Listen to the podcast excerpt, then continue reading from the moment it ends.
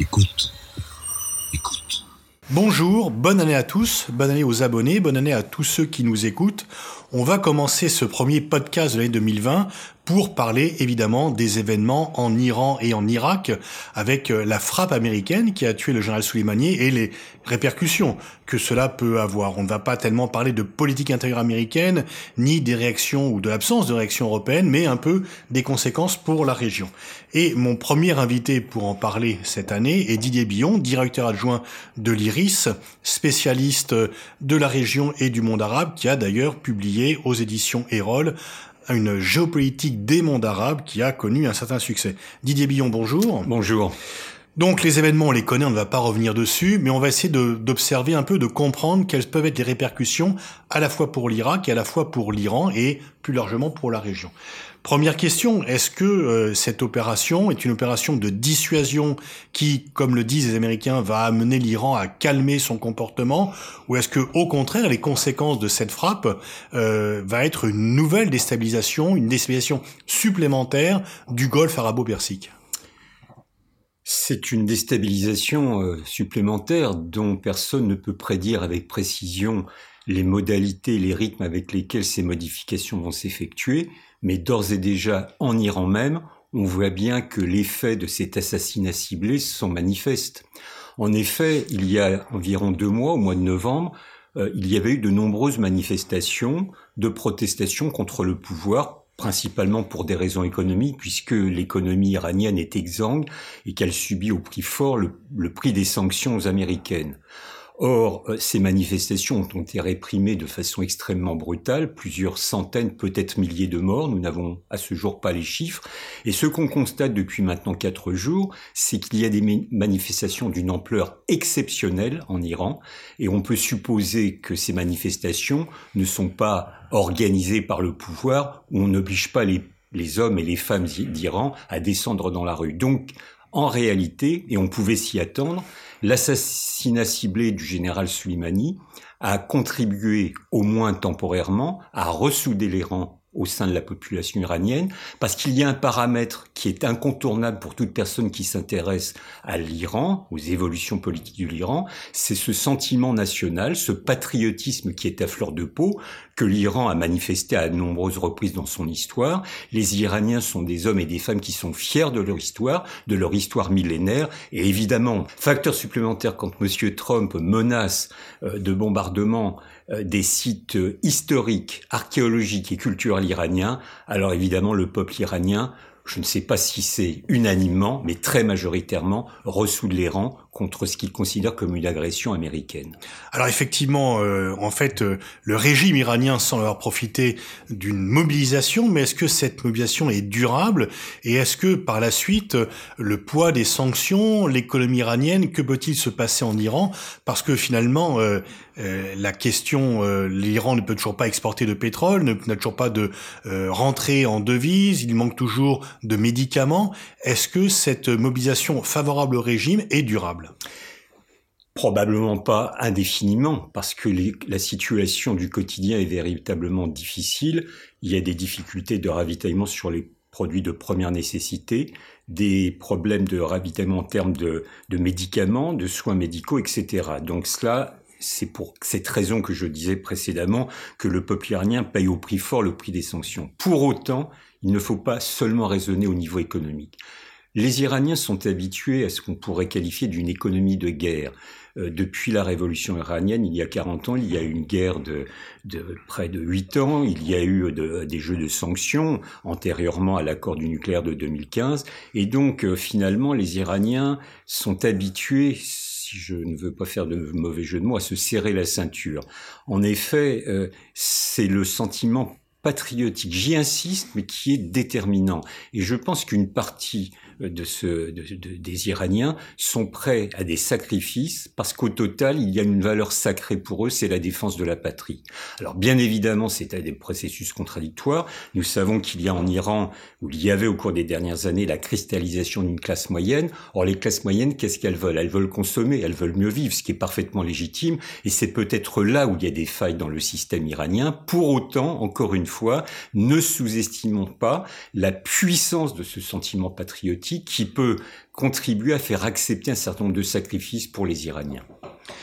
Quelle peut être la réaction de l'Iran? L'Iran n'a pas les moyens militaires de d'affronter les États-Unis et en même temps il y a de nombreuses revendications, appels à la vengeance, des menaces de frapper très fort concrètement, quels sont les scénarios selon vous d'une réplique ou d'une absence de réplique de l'Iran? Est-ce que l'Iran menace et finalement ne fera rien euh, de peur de frappes supplémentaires telles que euh, Donald Trump les a menacées? Ou est-ce quels, peuvent être les types de réactions de l'Iran vis-à-vis de l'assassinat de Soleimani?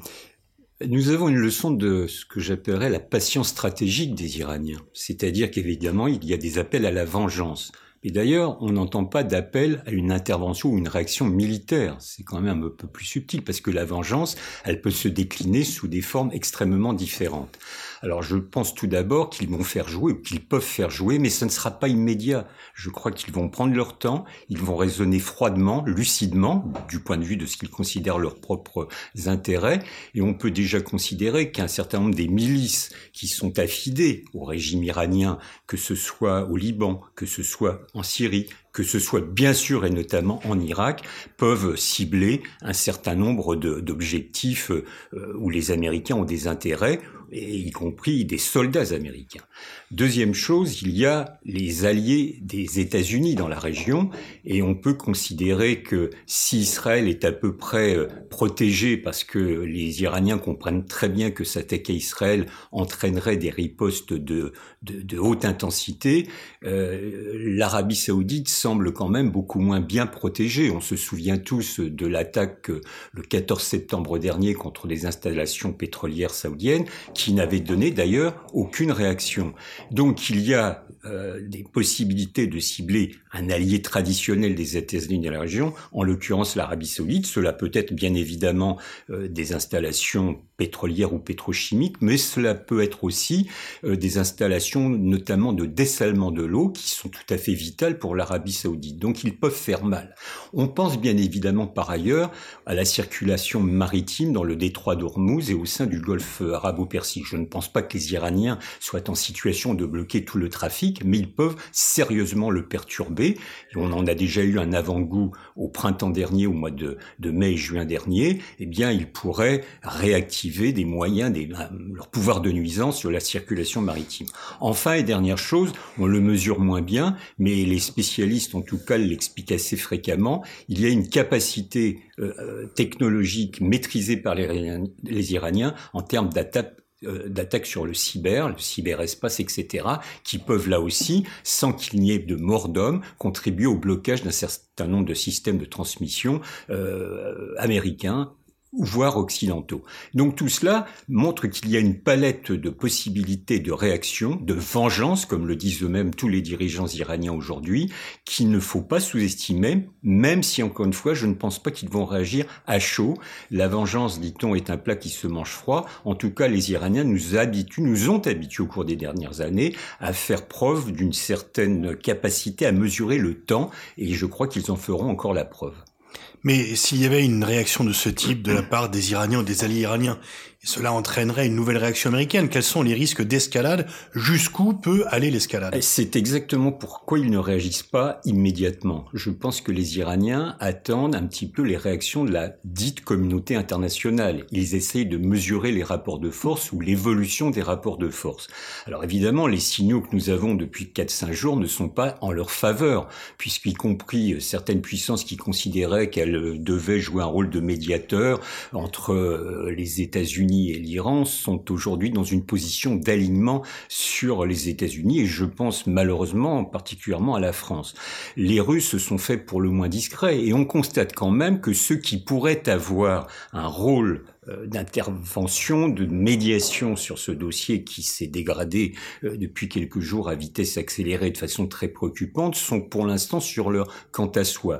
Ça ne va pas dans le sens des intérêts iraniens et c'est pourquoi ils mesurent bien euh, le, la graduation de la riposte et qu'il ne faut pas s'attendre à ce qu'il y ait massivement des interventions contre des bases militaires américaines parce qu'ils savent très bien qu'à ce jeu-là, ils seraient probablement perdants. Mais il y a une palette de pression, de moyens de pression qu'ils peuvent utiliser, au risque bien sûr de subir les foudres états-uniennes. Mais le calcul des Iraniens, c'est probablement que même si M. Trump réagissait à nouveau de façon militaire, eh bien, il ne peut pas le faire de façon totalement inconséquente, et qu'on peut imaginer, en tout cas, c'est ce que pensent les Iraniens, que la dite communauté internationale alors réagirait enfin de façon un petit peu plus ferme s'il y avait déchaînement des interventions militaires américaines. C'est peut-être beaucoup attendre de cette euh, dite communauté internationale. passons euh, à l'Irak.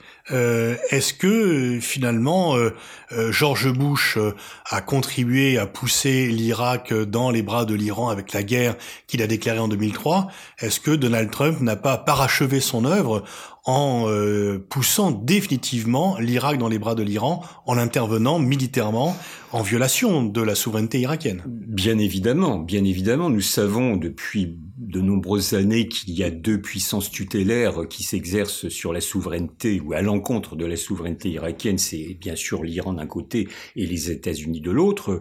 Euh, je rappelle que les États-Unis avaient retiré leurs troupes, puis les ont réinstallées dans le cadre de la coalition de lutte anti-Daesh, et donc il y avait des moyens d'influence, voire de pression, et de la part des autorités iraniennes et de la part des autorités américaines à l'encontre de l'Irak. Or, la décision sur le sol irakien c'est-à-dire au mépris de toute souveraineté nationale, et on sait que les Irakiens ont eux, aussi un fort sentiment national, eh bien, va pousser les plus, les plus tièdes ou les plus réticents à s'aligner totalement sur Téhéran à se taire. On le voit très bien, la composante sunnite de la population irakienne, la composante kurde de la population irakienne se font aujourd'hui très très discrets. Ils sont très gênés aux entournures, ce que l'on peut aisément comprendre d'ailleurs, mais évidemment, à contrario, les plus allants à un alignement sur les positions de Téhéran sont aujourd'hui ceux qui euh, dirigent le débat. On a bien vu par exemple au Parlement irakien le vote ce week-end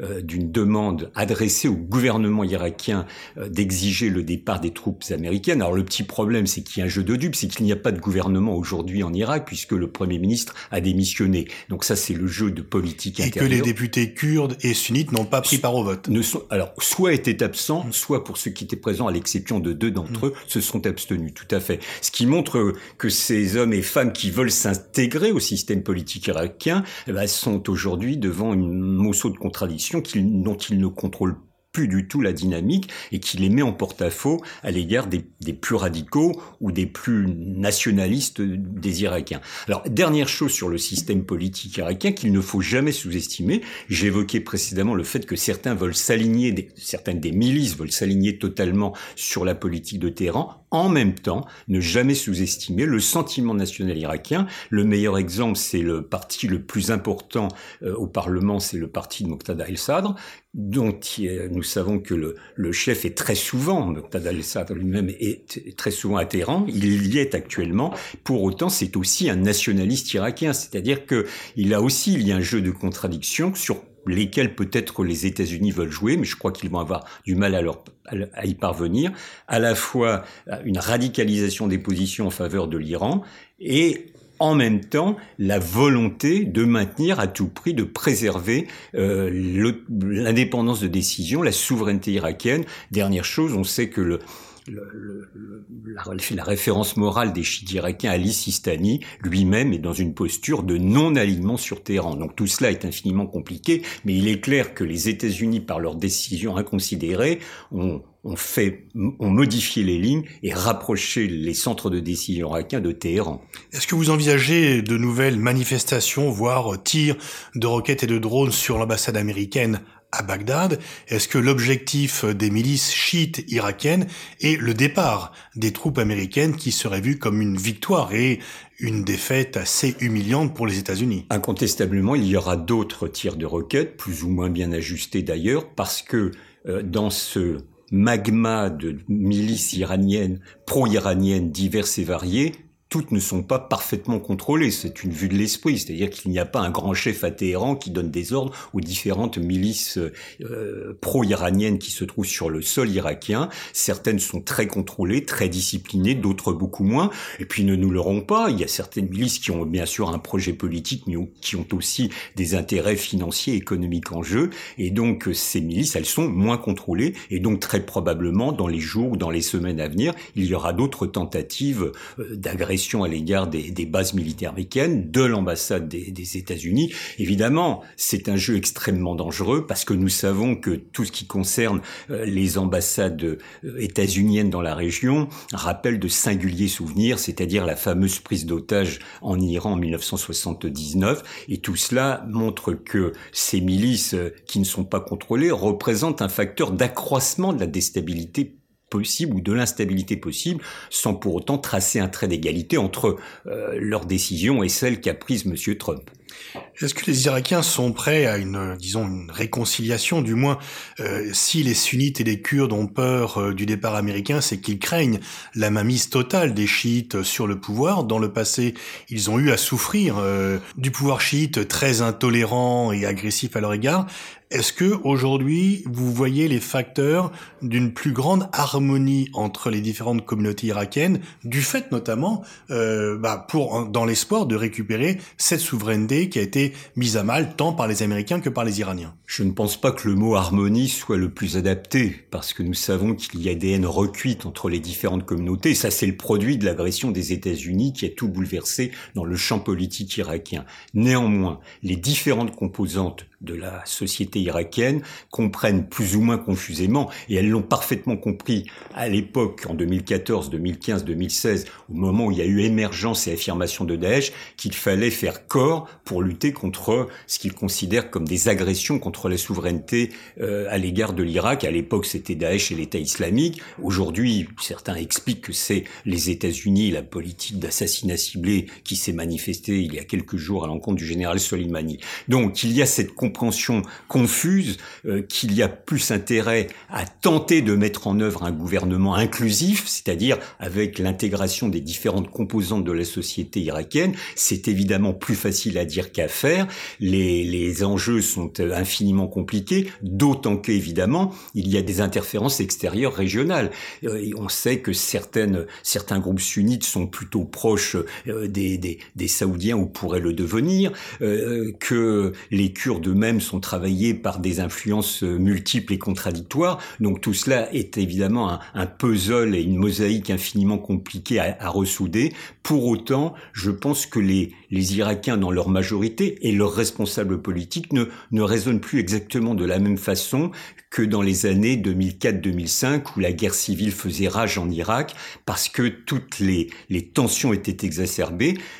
Elles le sont encore exacerbées, mais à un niveau moindre, et donc on a possibilité objectivement à concourir à des décisions communes. Encore une fois, tout cela est plus facile à commenter qu'à mettre en œuvre pratiquement, d'autant que, comme on l'évoquait précédemment, il n'y a aujourd'hui pas de gouvernement irakien, puisque le Premier ministre a démissionné et qu'il gère les affaires courantes depuis déjà plusieurs semaines, depuis la fin du mois de novembre. Et donc pensez-vous qu'à terme, les Américains vont devoir quitter l'Irak?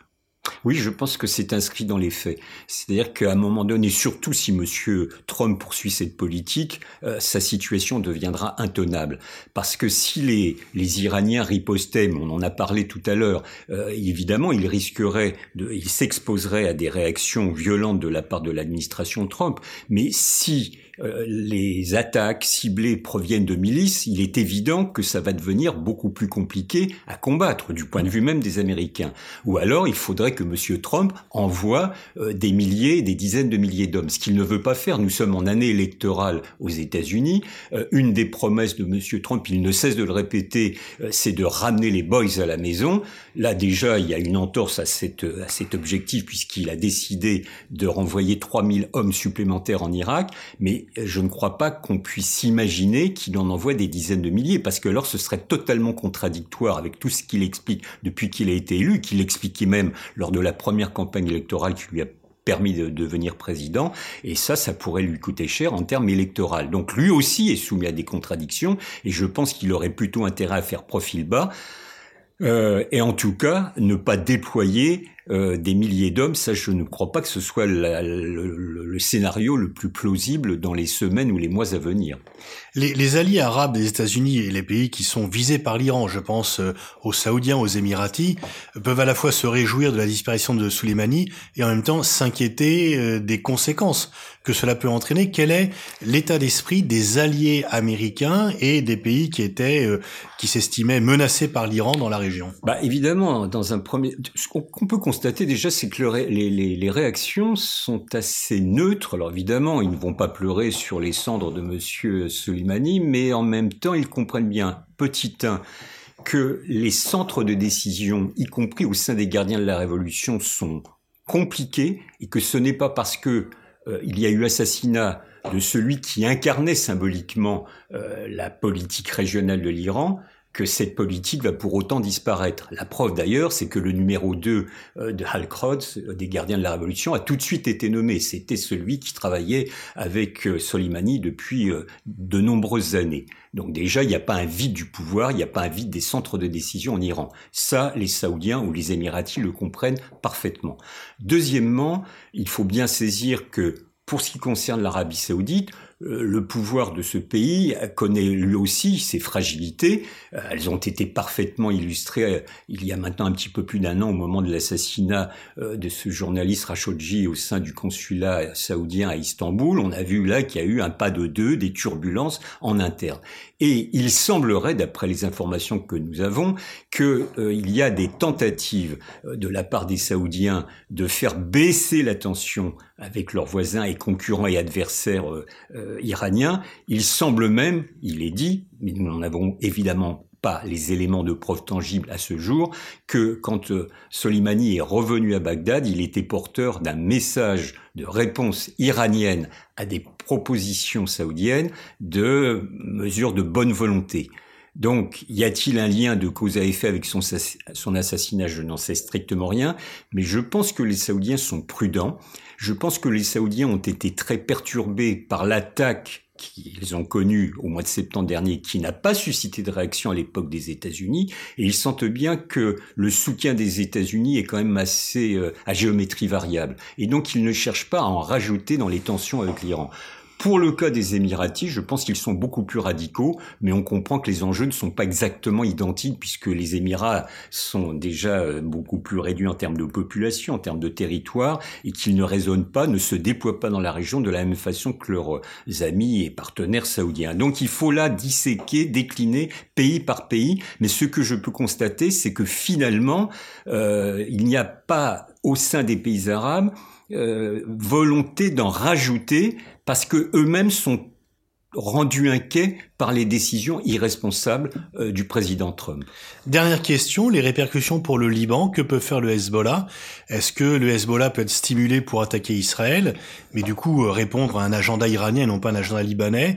Ou est-ce que le Liban sera moins affecté par cette crise que d'autres pays? Non, je pense que le Hezbollah, même si nous connaissons bien évidemment sa proximité avec Téhéran, est un parti qui a un agenda politique avant tout national libanais, et je pense d'ailleurs que les déclarations de, Hassan Nasrallah euh, dimanche dernier sont assez claires, c'est-à-dire qu'ils ont, il a évoqué la possibilité de commettre des attaques à l'égard de cibles militaires américaines, il l'a évoqué, il a pris soin de préciser en le répétant trois fois que ce ne seraient pas des cibles américaines, de civils américains, et il n'a pas dit un mot sur Israël. Donc de ce point de vue, je pense qu'il s'est mesure gardée. Je pense que la situation politique libanaise intérieure, avec ce mouvement de contestation qui perdure depuis des semaines, euh, suffit à l'occuper largement, puisque le Hezbollah euh, voit son pouvoir réel, important, un peu ébranlé, et je pense que, bien évidemment, il est très attentif à ce qu'explique ce que décident les Iraniens, au vu de sa proximité.